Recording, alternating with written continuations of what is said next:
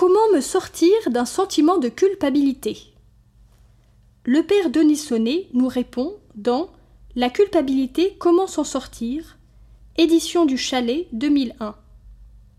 Première partie de la réponse. Sentiment lourd à porter. Le sentiment de culpabilité est écrasant, comme un menhir à transporter. Et, comme si ce n'était pas suffisant, accourt en plus tout un cortège de sentiments négatifs qui vont charger la dalle, amplifier l'angoisse.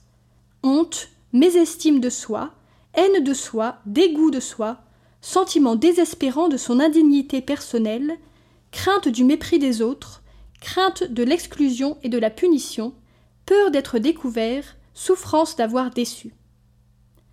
Mais surtout, angoisse de n'être pas aimé, de ne rien valoir, d'être jugé et nié.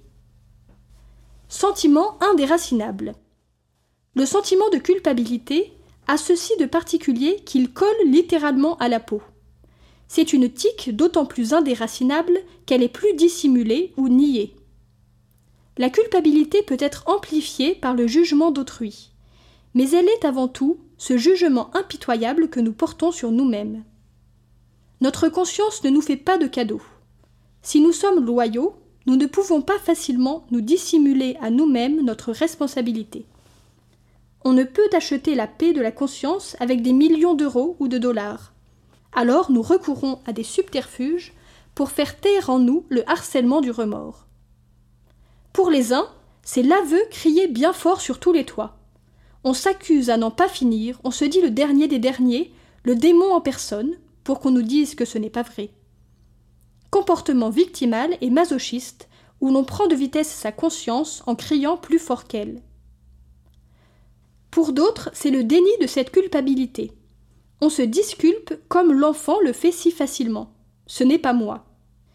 Il y a refoulement d'un sentiment trop désagréable et mise en place d'une cuirasse d'indifférence on ira au besoin demander à la psychanalyse de nous déculpabiliser par le démontage de nos déterminismes. Mais le plus courant, c'est encore de déplacer cette culpabilité sur les autres.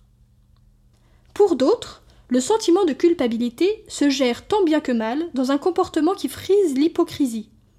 On cache aux autres et à soi-même ses véritables défauts, on feint la vertu qu'on n'a pas.